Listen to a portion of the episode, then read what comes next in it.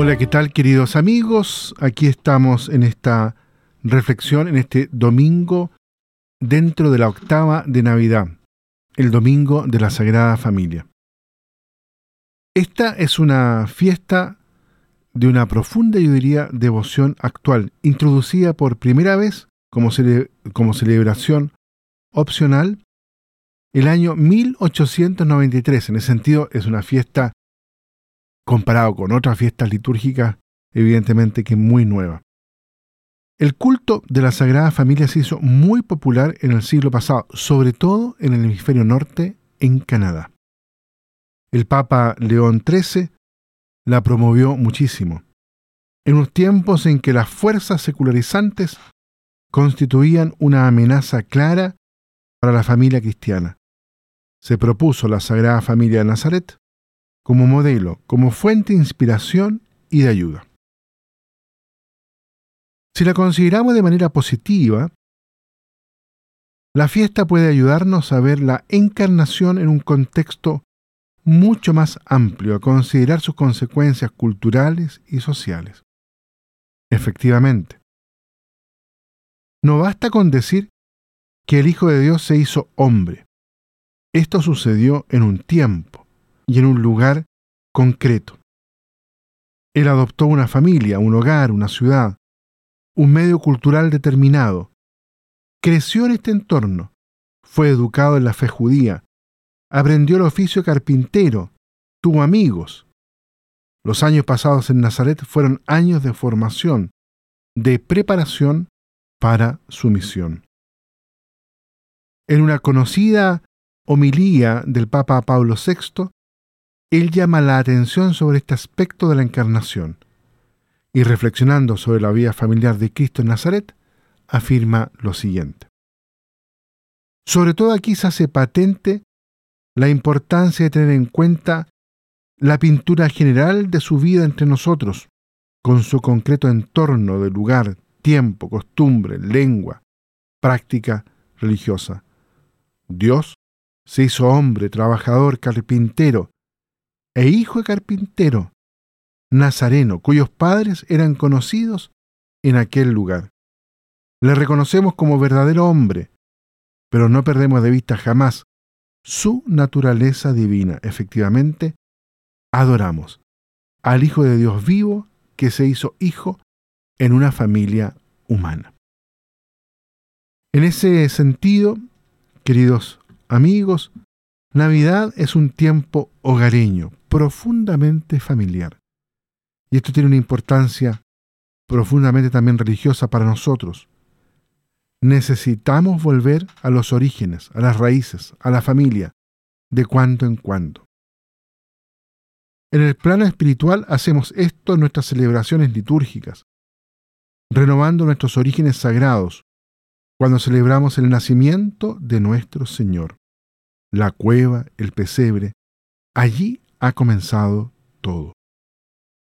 Pero el hogar fue el entorno en el que aprendimos la fe por primera vez. Para los judíos de otros tiempos era una obligación sagrada la de volver al hogar y a la familia.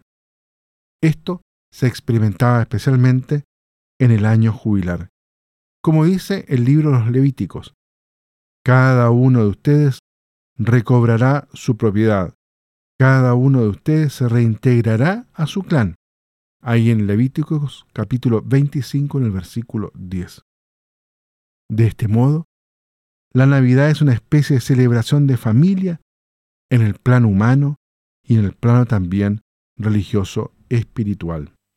Jesús, en ese sentido, se hizo hombre para traer al mundo la bondad y el amor de Dios, y lo hizo allí donde el ser humano está más dispuesto a desear lo mejor para el otro, a desvivirse por él y anteponer el amor por encima de cualquier otro interés y pretensión. De este modo, vino a una familia de corazón sencillo, nada presuntuoso, pero lleno de ese afecto que vale más que cualquier otra cosa. Según el Evangelio, los primeros de nuestro mundo que fueron a ver a Jesús, es decir, los pastores, vieron, como dice el texto, a María y a José y al niño acostado en el pesebre. Aquella familia es, por lo tanto, la puerta de ingreso en la tierra del Salvador de la humanidad, el cual al mismo tiempo da a la vida de amor y comunión hogareña la grandeza de ser un reflejo privilegiado del misterio trinitario de Dios. Porque eso es la familia, el reflejo del amor trinitario y del misterio trinitario en el cual Dios habita y existe. Esta grandeza es también una espléndida vocación y un cometido decisivo para la familia, que Juan Pablo II, ¿cierto?, describía hace ya muchos años en un hermoso texto en Familiaris Consorcio, ahí en el número 50, donde decía, vive y responsable en la misión de la Iglesia de manera propia, original, es decir, poniendo al servicio de la Iglesia y de la sociedad su propio ser y obrar en cuanto comunidad íntima de vida y de amor. Por lo tanto, tenemos que sentirnos animados, especialmente en nuestras familias que participan en esta celebración, en este tiempo de la Navidad, a ser conscientes de tener a Dios en su propio seno, en su propia intimidad, y de ser reflejo justamente de Él mismo y de su misterio.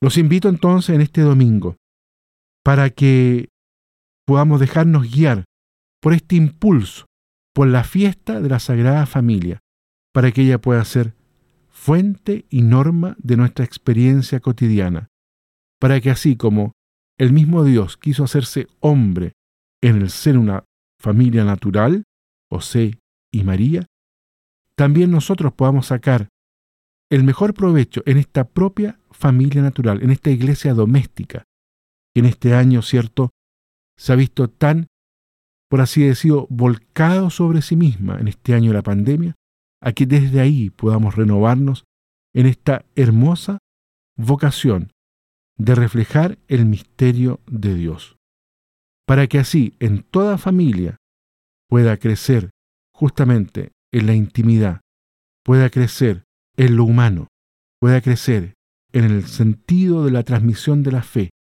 pueda crecer en aquella verdadera libertad que nos ha traído Jesucristo.